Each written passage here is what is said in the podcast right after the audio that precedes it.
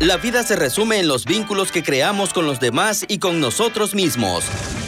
Por eso, a partir de este momento, Ricardo Sioane y Roque Pedraza nos ayudarán a entender mejor cómo se alimentan nuestros vínculos, cómo podemos dañarlos y también cómo podemos repararlos. Bienvenidos a su programa Pido la Palabra. Pido la Palabra, un lugar para hablar de las relaciones humanas.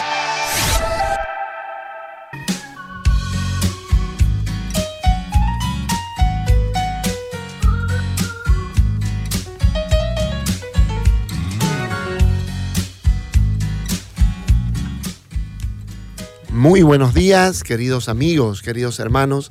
Sean ustedes bienvenidos a su programa Pido la Palabra. Ricardo Sebane, quien les habla, junto con mi amigo Roque Pedraza. Hola Ricky, muy buenos días a todas las personas que a esta hora de la mañana nos sintonizan. Gracias por hacernos parte de sus rutinas, gracias por hacernos parte de su cotidianidad. Continuamos con Pido la Palabra. Pido la Palabra.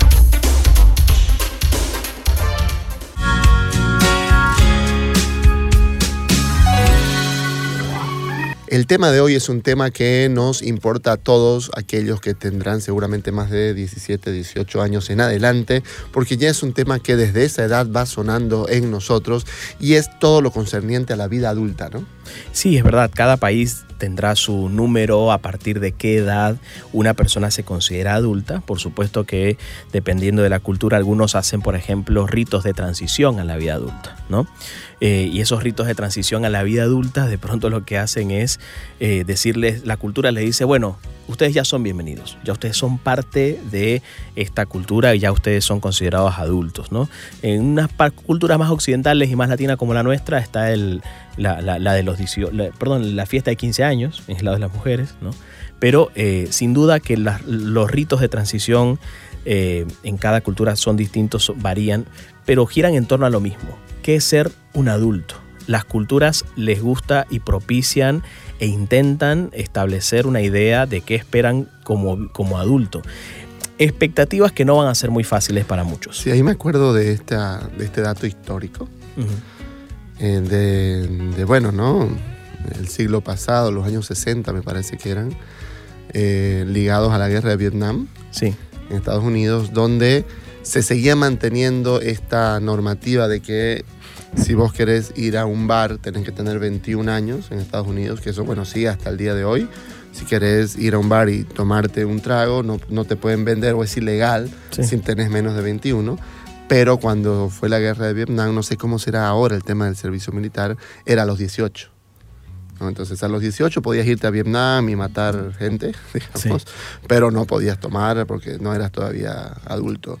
¿No? Y sí pueden haber, digamos, en, en distintas culturas también, estas como incongruencias, digamos, si querés, eh, eh, de, lo que implica ser un adulto, ya sea desde el lado más moral, ya sea desde el lado más económico, digamos, ¿no?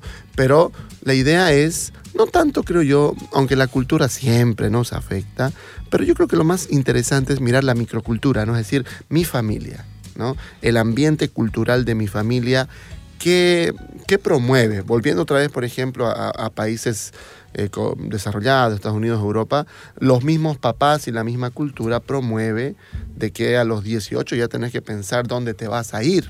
Sí, claro. En muchos, muchos hogares norteamericanos y europeos, el chico de 18 está pensando que sale del colegio y, se va a vivir ya a otro lado con un grupo de amigos. Ya eso es un rito de transición, ya se sobreentiende que eso va a pasar. Claro, en muchos lugares eso es así y es una cosa que está en la cultura, pero es importante en tanto esté en la cultura al mismo tiempo que está en la microcultura que es mi familia, ¿no? Correcto. Cuando está en mi familia me va a afectar un poco más ver desde dónde y cómo eh, empiezo a ser un adulto y por eso creo yo que es importante el, la primer, el primer punto que podríamos tocar eh, es justo replantearme qué se me exige a mí cuando me dicen que tengo que ser un adulto en mi familia. ¿Con qué concepto de lo que implica ser un adulto y a partir de dónde he crecido? Yo pienso que e, esto lo tienen más difíciles los hijos mayores. Sí. Los primeros hijos. Porque ellos no tienen muchas veces el ejemplo de, eh, ah, esto hizo mi hermano.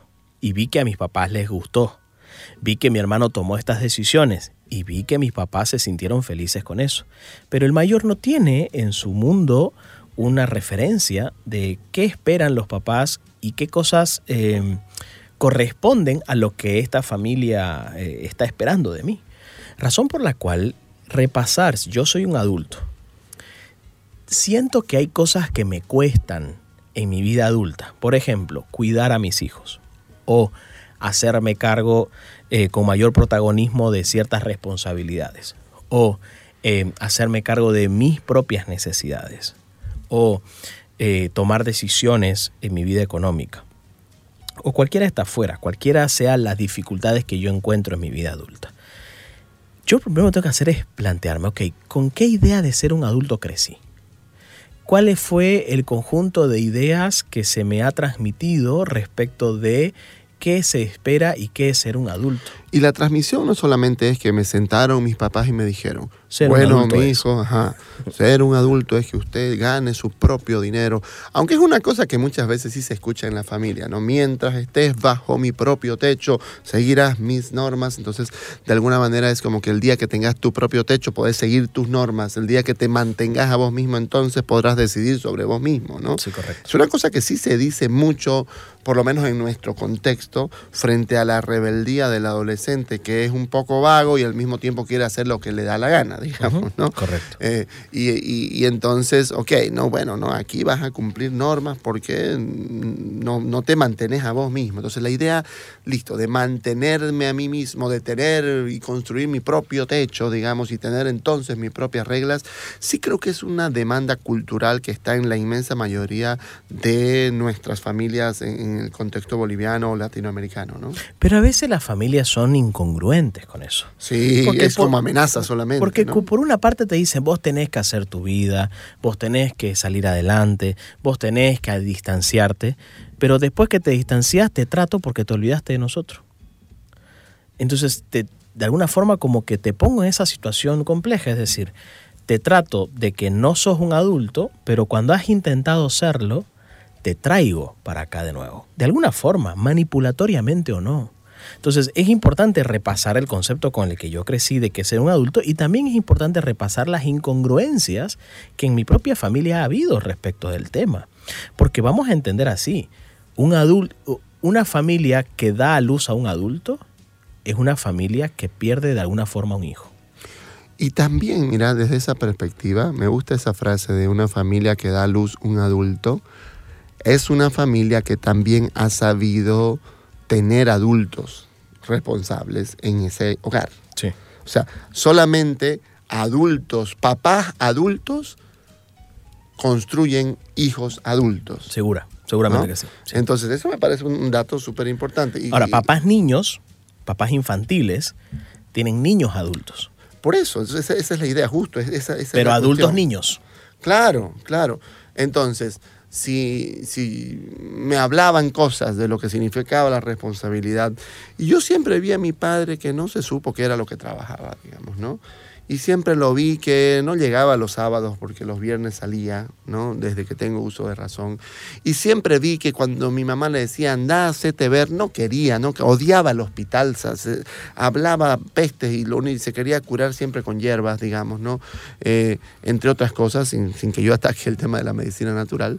Pero eh, es como, ok, ¿no? Yo vi estas actitudes en mi papá o en mi mamá que no eran actitudes para mí del todo responsables, que me hicieron a mí, teniendo nueve o diez años, hacerme responsable de cosas que por ahí no me competían, ¿no? Que va a pasar, uno dijera, ah, no, es que la vida le fue tan difícil que tuvo que hacerse adulta temprano. Y eso lo ven como algo positivo. Claro, lo que normalmente vemos en la terapia es que a los niños que tuvieron que hacerse cargo de responsabilidades que no le competían por un periodo de tiempo prolongado, no por un tiempito, por alguna circunstancia, sino desde sus 10 para adelante. Se digamos, hicieron ¿no? cargo de sus hermanos Ajá porque él les cocinaba. por ejemplo, ¿no? O eh, desde sus ocho empezó a trabajar y lo que traía no era para él, sino era para sostener en la casa algo, digamos, para pagar el agua, digamos, ¿no? Correcto. Ese tipo de cosas. Pues bueno, resulta que estas, estos niños que van creciendo, que son niños adultizados, Luego llegan a la vida adulta y tienen pareja y por lo general les cuesta mucho ser adultos. Más bien lo que demandan es la herida de, lo que sintieron siendo niños y lo que buscan ahora es cuidado, protección y más bien les cuesta mucho sostener los comportamientos adultos. Y es ahí que muchas personas dicen, oye, pero ¿cómo? Vos eras responsable desde muy temprana edad. Vos te hacías cargo de las cosas, nadie tenía que estar encima de vos estando chico. ¿Cómo es que ahora te sentís tan frágil, tan indefenso, tan necesitado, tan dependiente de, por ejemplo, tu pareja o hasta de tus hijos? Porque esto, esto continúa, en realidad esto no queda ahí. Yo fui niño adulto, después soy adulto con comportamientos de niño, pero después me toca tener hijos. Y mis hijos ven que yo no estoy en la posición adulta que, él, que ellos necesitan que yo esté, y ellos hacen lo mismo que yo hice Claro. en el momento correspondiente. Entonces mis hijos terminan siendo los niños adultos que yo alguna vez fui con mis propios papás. Claro, porque la diferencia termina siendo de que cuando yo tenía 10 años era muy difícil para mí decir cosas. ¿No? Era muy difícil renegar de la situación y decir, oigan, tengo 10 años, por favor, cuídenme. No me corresponde a mí hacer esto. ¿No? Eh, no, no lo podía decir. No, no tienen capacidad de No, demandar, o sea, claro, de, de- de pero, protestar. pero a mis 27, 28 me, me- me caso, Y ya tengo esa capacidad y entonces de una manera a veces muy sutil le empiezo a decir a mi esposa, pues bueno, mira, yo aquí voy a vivir mi vida, ahora cuento yo, porque yo antes no conté. Antes yo tenía que estar siendo responsable de otros y cuidar a otros. Ahora lo único que quiero es ver por mí. Y me vuelvo egoísta, por ejemplo. Que el egoísmo es un rasgo que se tolera en los niños, que se va educando, digamos, pero que se tolera. Se sabe que el niño, el yo, sobre todo a partir de los 3, 4 añitos, el yo empieza a ser muy, muy fuerte, ¿no? Y que luego que uno va educándose en eso y aprende a compartir, pero no es que uno espera que, a los, que mi hijita que tiene cuatro de pronto sea alguien que no, que no le importen sus cosas, digamos, Claro. ¿no? Pero claro, luego ese egoísmo que por ahí no me permitieron tener, ¿no? Entre comillas, yo ya lo, lo exijo, lo demando, lo valido. Entonces no me preocupo, ya no quiero cuidar, ya no quiero hacerme responsable de nadie. Solamente quiero vivir yo con mis cosas, ¿no? Y eso termina siendo un rasgo esencial, eh, de, una dificultad muy importante de por qué me cuesta ser adulto y que además, como decís vos, repercute en las personas que están a mi alrededor. ¿Qué cosas les cuesta? ¿Qué cosas les cuesta a las personas eh, en general aceptar de la vida adulta? ¿Qué les cuesta aceptar? ¿Con qué se encuentran? Por ejemplo, Podríamos decir un término, por decir, no sé, un casi adulto. ok, ¿Qué cosas Un hace semiadulto. un semiadulto, más o menos, no? un semiadulto que está en transición. Está en transición, un semiadulto. ¿Qué cosas como que, que y dice, pucha, esto no, no, no"? Eso, me parece que eso sería interesante verlo, ¿no? Claro, entonces, ¿cuáles son aquellas cosas con las cuales los semiadultos se van topando y necesitan hacer un proceso de aceptación, intentando saber que esto es así, no lo puedo cambiar, debo aprender a incorporarlo, debo aprender a vivir con eso, debo entender que eso es así para todos en mayor o en menor medida. Primer aspecto, debo hacerme cargo de mis propias necesidades. Debo hacerme cargo de mis propias necesidades. Ser niño significa que hay adultos que se hacen cargo de tus propias necesidades. Ser adulto significa hacerse cargo de sus propias necesidades. Un niño no debería saber si mañana va a haber algo para comer o no. Un niño no debería saber si la heladera está llena o no. O si va a haber para pagar la luz y el agua. Hay niños que ni siquiera saben, y está bien que no lo sepan, cuánto se gasta en agua. ¿No? Pues tampoco ellos tienen que estar como pendientes de eso. Ah, pero los semiadultos sí, sí, sí, sí es necesario. Hay personas que recién cuando se casan o cuando salen de la casa se dan cuenta cuánto, cuánto vale una factura de luz. Hay personas ¿Cuánto que... cuesta un mercado? ¿Cuánto cuesta una ida al súper, una ida al mercado? ¿No? ¿Cuánto cuesta hacerse, cocinarse versus salir a comer? Tenía la- saben muy bien cuánto cuesta una hamburguesa afuera, pero no saben muy bien cuánto cuesta la carne, la lechuga, el tomate, el pan y todo lo que contiene una hamburguesa. Claro.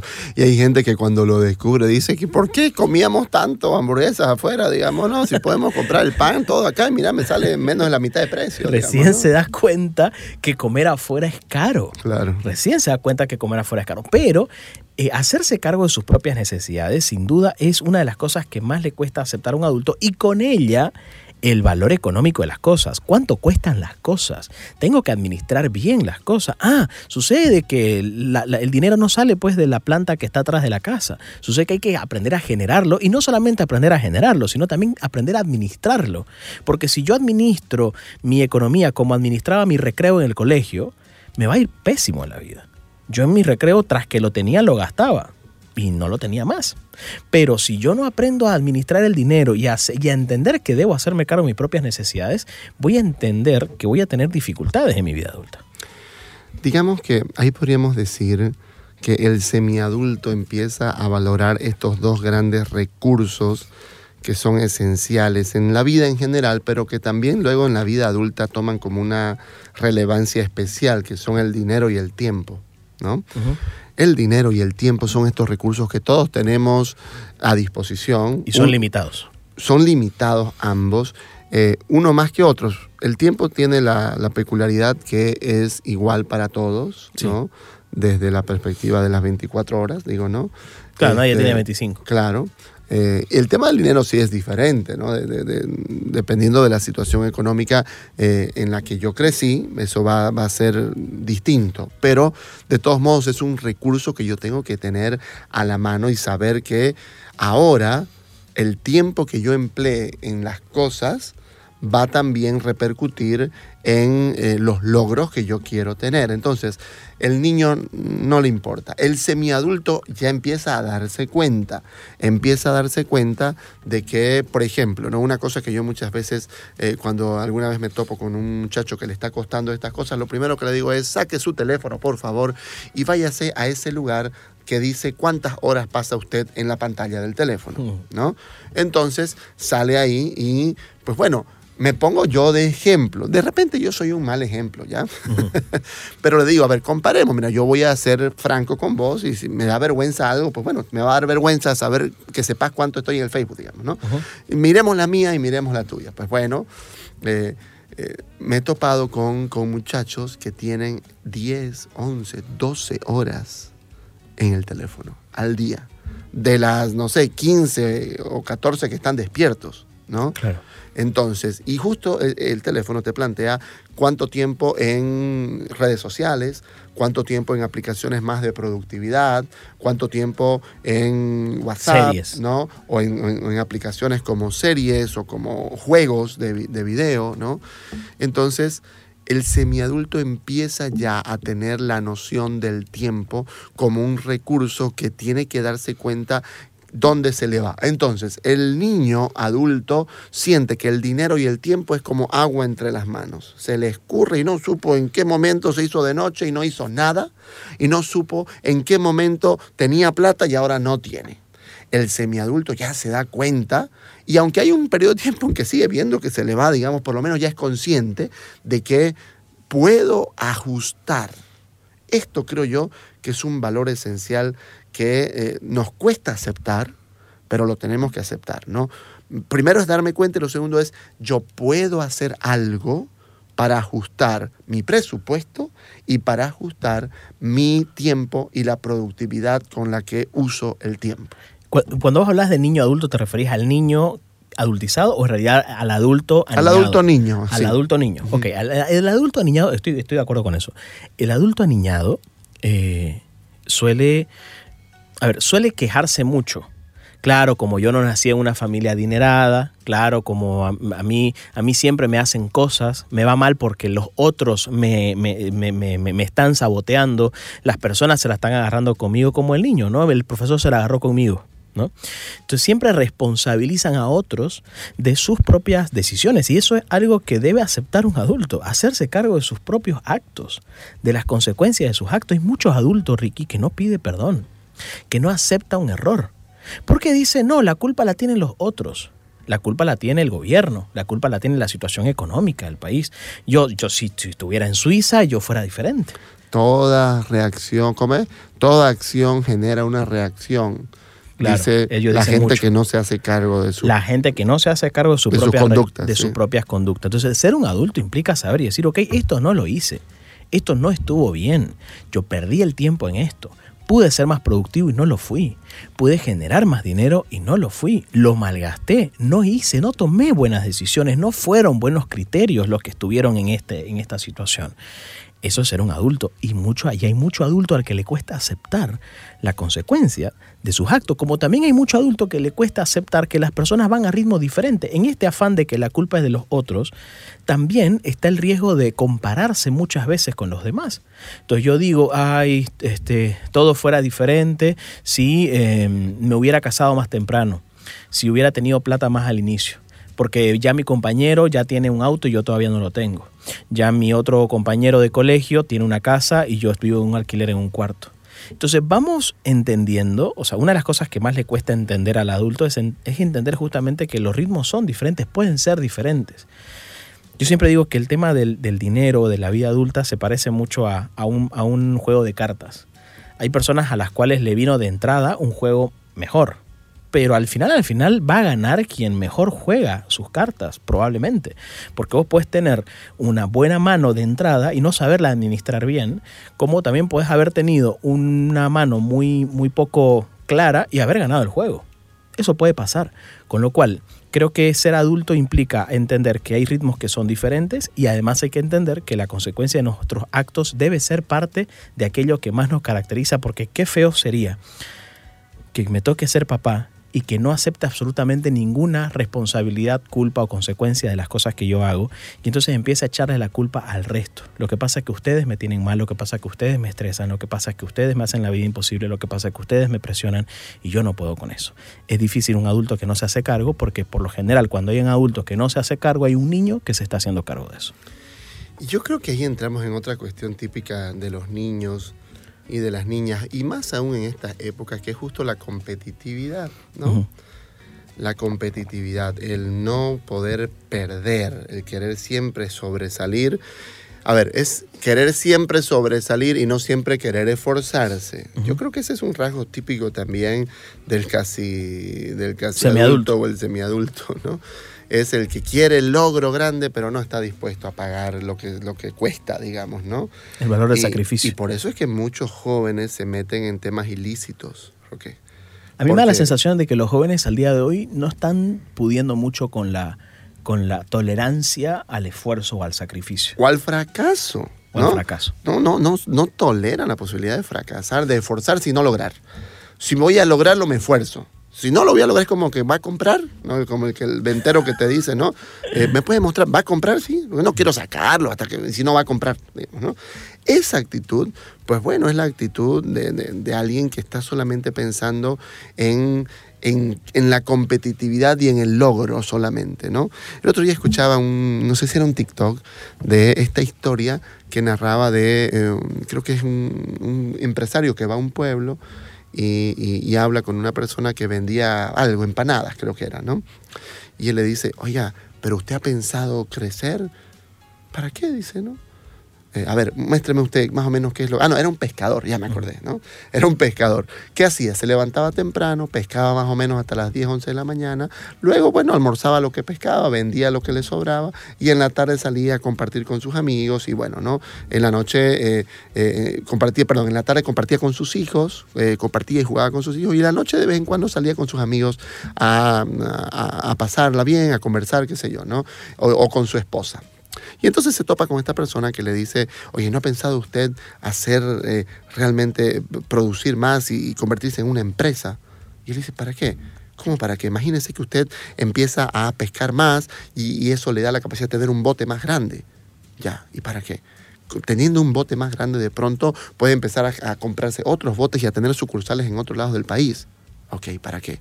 Para que luego usted se haga una empresa transnacional que lleve sus pescados a todas partes del mundo. Imagínese, usted sería un millonario. ¿Y para qué? Pues bueno, si ya usted es un millonario, de repente puede volver aquí al pueblo y comprarse un, lugar muy lindo donde vivir. Ok, y luego, pues bueno, como ya es millonario, si quiere puede levantarse temprano y pescar algo. Después, en la tarde ya puede jugar con sus nietos. Y en la noche ya, no sé, sale con su esposa, con sus amigos, ya se despreocupa. Entonces es la idea de que eh, el éxito, el, parámetro de éxito mío, lo pongo sobre vos y te digo, no estás siendo exitoso. ¿Por qué no estás viajando? ¿Estás viajando? no estás viajando, ¿no? Entonces no sos exitoso. Entonces, el parámetro de éxito de, ok, ¿no? ¿Y cuánta plata tenés en... en- Tener, en- el tener, el concepto de éxito basado en el tener. basado, es, ese es, ese es la, la pun- el punto clave, creo yo, que le golpea al, al, ni- al adulto eh, aniñado o al semiadulto, le golpea sentir que no está siendo exitoso, sentir que está en desventaja, sentir que compite y pierde, sentir que hay otros que están mejor que mí. Y entonces se parece mucho al niño de cinco años. Amargado. Ajá, al niño de 5 años que compitió eh, en, en una carrera y perdió y se puso a llorar. ¿Por qué no gané? Porque hubiese querido celebrar y no gané y, y me pongo a llorar porque no puedo lidiar con, con- con esa sensación. Entonces, O, por- o con el niño que dice, mi compañero tiene una mochila de Spider-Man y yo no tengo una mochila de Spider-Man. Por favor, cómprame una mochila de Spider-Man para que yo esté bien. Claro, entonces es por un lado este tema de no poder, eh, por un lado, no aceptar es medir el éxito y lo que significa ser un adulto feliz en términos del tener o en términos de lo que los demás me dicen y competimos y no en términos de la felicidad. Por tanto, lo que más le puede costar a este adulto aniñado es postergarse, Claro. secundarse, decir, ok, esto me gusta, me agrada, me encanta, pero esto lo voy a dejar de hacer porque hay un bien mayor acá, porque tengo a hijos que me están esperando en casa, tengo que cuidar otras cosas también que hacen a mi vida. No soy solamente un jugador de videojuegos, no soy solamente un amiguero de mi comparsa, no soy solamente una persona que eh, quiere estar con los míos y quiere hacer solamente lo que más me gusta. Yo creo que hay un concepto muy difícil que creo que se le ha ido bajando mucho a los adultos, es hacer lo que más te gusta. Hacer lo que más te gusta. Y eso, y parece un imperativo muy fuerte, pero que después entran a la vida adulta y toca hacer no solamente lo que más te gusta, también hay que aprender a hacer lo que no te gusta, lo que no te encanta, lo que no te mueve el piso, lo que no te quita el sueño, pero que también es importante hacerlo en la vida adulta.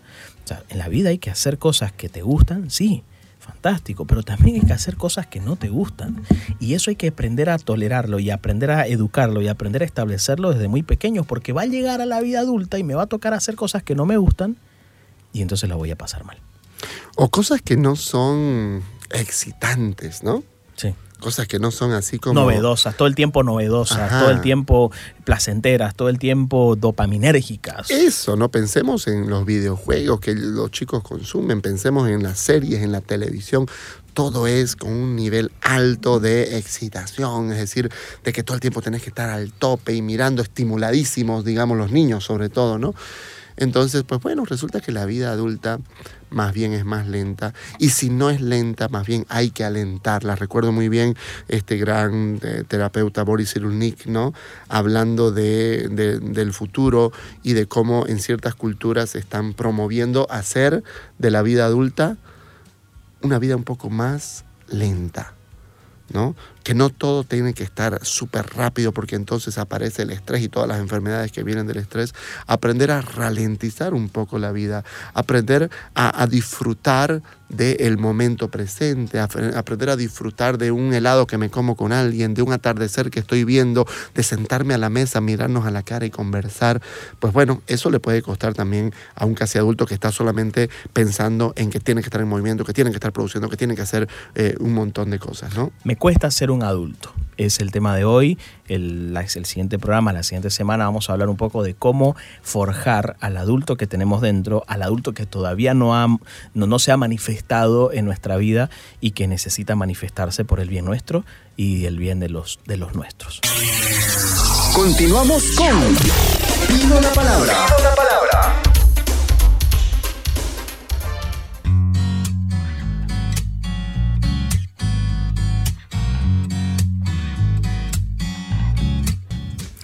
Entonces, eh, el tema que hemos tratado es el tema sobre eh, me cuesta ser un adulto, me cuesta ser un adulto. Y cuáles son las cosas que cuestan a la persona que quiere ser un adulto. Entonces hemos dicho varias cosas que cuestan de ser un adulto. Por ejemplo, darle valor económico a las cosas o valorar en general y hacerme cargo de mis propias necesidades y de mis propias acciones y consecuencias. Eh, entender que los ritmos son distintos y que a veces voy a perder y por lo tanto no tengo que frustrarme con eso. Que los parámetros con los que medimos el éxito o la felicidad no son iguales y yo no tengo que dejarme, eh, no sé, no creer de que la única forma de ser exitoso y ser feliz es la que me dicen los demás, pues bueno, ¿no? aprender a tener mi propio ritmo, mis propios criterios, mis propios parámetros y ser feliz de esa manera, ¿no? Y eh, hemos hablado de que normalmente le va a costar mucho postergarse por un bien mayor y no solamente hacer lo que me gusta y lo que quiero y estar siempre acelerado, sino a veces también aprender a hacer cosas más tranquilas, más calmadas o a postergar algunos proyectos en favor de un proyecto mayor, por ejemplo, como puede ser una familia. El primero es eh, de que yo tengo que valorar las cosas en función del esfuerzo que le pongo y no solamente del éxito y del el fruto que recojo.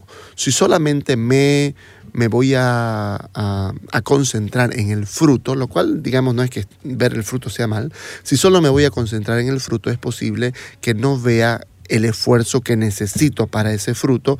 Y entonces, pues bueno, en vez de sembrar eh, regar y cuidar la plantita de manzanas, pues bueno, vaya y me busque al mercado unas manzanas, ¿no? Que en, cierto, en, ese ejemplo no es ningún problema, digamos, pero resulta que si en vez de manzana pongo, ok, ¿no? Un matrimonio, o pongo un negocio, o el tener hijos, o el eh, ser profesional, pues bueno, eso no puedo ir a comprármelo. Necesito necesariamente tener la semilla, poner en la planta, regar todos los días, cuidar hasta que dé el fruto. Entonces, saber hasta dónde puedo esforzarme es un primer punto y evaluar si realmente me estoy esforzando lo suficiente, si vivo mi día eh, lo, más productivo que yo creo que puedo vivirlo, lo, si, si estoy todo el tiempo pensando en qué cosas puedo hacer para mejorar para, para tener mayor capacidad eh, de, hacer lo que estoy haciendo, formarme, innovar. Todo eso es una primera parte esencial y yo creo que es una cosa buena, útil, crecer. La necesidad humana de, de promoverse o de avanzar es, está en todos, ¿listo? Pero luego este tema de yo veo las cosas desde la fe, eso sí se parece a la historia que yo conté. Es decir, entonces hay gente que quiere decirte que si no tenés mucho dinero y viajas por todo el mundo y tenés eh, dos o tres casas, entonces no serás feliz. Y después uno se va a un retiro espiritual, le abre el corazón a Dios y siente una felicidad y una paz que no ha podido sentir nunca con nadie más. Entonces, ¿qué pondré en la balanza más? Pues bueno, el que no tiene la experiencia de la fe, no lo va a valorar y va a decirte, no, y, todo el éxito y el logro y el dinero y no sé qué. ¿no? El que no tiene una familia eh, feliz, este, llena de amor, de comprensión, un matrimonio exitoso, te va a decir, no, más bien eso es perder el tiempo. ¿Cuánta gente le dice a hombres y a mujeres que el matrimonio es perder el tiempo y que tener hijos es una cosa que te va a perjudicar? ¿no? Pues bueno, desde la experiencia de lo que significa amar y ser amado, pues bueno, la vida, la felicidad y las prioridades puede ser distinto. Lo pasa, Ricky, lo pasa Ricky, depende, de quién se trate, ¿no? Porque hay adultos a los cuales sí tenés que sacarlos un poco de ese estado de quietud, de conformismo, este, porque probablemente se esté, eh, no, esté teniendo eso te puede estar teniendo un problema de pareja, ¿no? Muchas veces, y eso hay que saberlo entender. Pero también hay otras personas a las cuales se, se, metieron tanto en el tema laboral o en el tema económico, en tener, en tener, en tener un montón, que descuidaron también la familia, la razón por la cual hacen todo lo que hacen. No solo la familia, la vida espiritual, ¿no? La relación con Dios, la posibilidad de tener este momento, pues bueno, que es gratuito, es gratuito, perder de vista la gracia. Yo creo que en el merecimiento, en esto que la gente se hincha el pecho y dice, yo todo lo he conseguido a puro esfuerzo, nadie me ha ayudado en la vida, y se llenan el pecho, pues bueno, resulta que después uno también dice, pues bueno, mira, Dios me regala paz, es gratis. La paz, la salvación, el sentirme cuidado, amado, es gratis. Entonces, como por eso quiero, digo, quiero terminar la idea. Yo decía, hay algunos a los cuales hay que ir por ese lado, algunos a los cuales hay que ir por ese otro. Caso por caso es diferente, por supuesto, el escenario.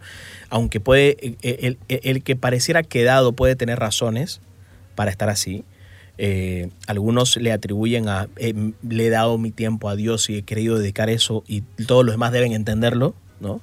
Eh, creo que no es tan fácil, creo que eso obedece un poco a un proceso de conversación y de entendimiento, por supuesto, para, para, para, que eso no sea considerado como no me estás ayudando en nada. O sea, siento que todo me lo estás dejando a mí, vos te vas a tu, a tu, tu grupo, te encerras en tu parroquia y no tenés idea cuánto gastamos acá es clarísimo que si yo quiero tener una vida espiritual comunitaria de servicio y tengo esa motivación, también tengo que entender que hay un contexto al que, con el que debo aprender a ir tomando estas decisiones y no solamente movida por mis, por, por, por las cosas que considero que Dios me está mandando y Dios me está diciendo, hay que ir poniéndolo en consideración y en discernimiento con toda la familia para no generar un caos. Pues yo puedo estar muy bien espiritualmente, pero en mi familia muchos están molestos conmigo y también están molestos con Dios. Y ahí habría que poner entre comillas lo que significaría estar muy bien espiritualmente, ¿no? Porque entonces ahí estaríamos hablando de una espiritualidad, digamos, una pseudo espiritualidad que implica solamente estar yo conmigo y mí mismo. Es, es parecido simplemente al niño, ¿no? Está pensando solamente en mí mismo, ¿no? Pero, uh, pues bueno, como digo, si uno es un laico que tiene una familia, tiene responsabilidades, tiene prioridades, tiene que, eh, por eso, entonces es producir, ser lo más eficiente posible, crecer, formarme, innovar, no quedarme, avanzar en la vida y sobre todo enfocarme en el esfuerzo que es el que un día me traerá el éxito. Pero ese esfuerzo enfocado donde tiene que estar, cada vez buscando que sea, eh, pues eso, el concepto de eficiencia es un concepto interesante, ¿no? Pero al mismo tiempo, del otro lado, saber que existe la gracia, lo que Dios me da gratuito, ¿no? Eh, dice la palabra que eh, ¿no? Eh, en vano se esfuerza el constructor si no es Dios el que construye la casa, ¿no?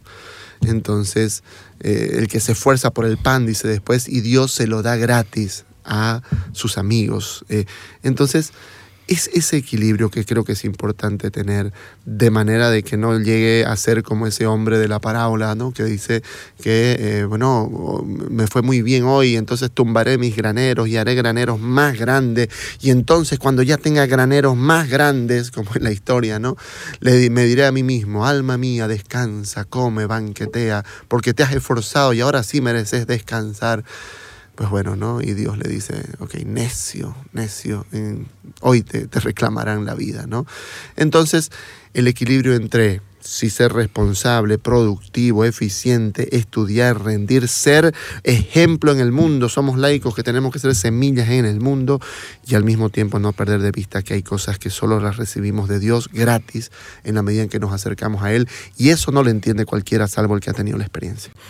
Así que bueno, les agradecemos mucho por habernos acompañado. De verdad deseamos que esto de la vida adulta sea un, sea un desafío para todos. Dios quiere que vivamos cada etapa de la vida con intensidad, que aprendamos a vivirlo, eh, pues eso, agradeciendo, contentos, siendo Él la fuente de apoyo que necesitamos para asumir cada una de nuestras responsabilidades y desafíos que nos da la vida en la que estamos. Así que le pedimos al Señor que Él sea el que nos motive y nos acompañe para seguir creciendo en edad, sabiduría y gracia, como dice que crecía el Señor. Y con nosotros será hasta una siguiente oportunidad. Recuerda, esta es la segunda parte, va a ser la segunda parte de este mismo tema, de cómo forjar en, en nosotros el adulto que necesitamos ser. Escuchaste, pido la palabra con Ricardo Seoane y Roque Pedraza por 93.7 FM.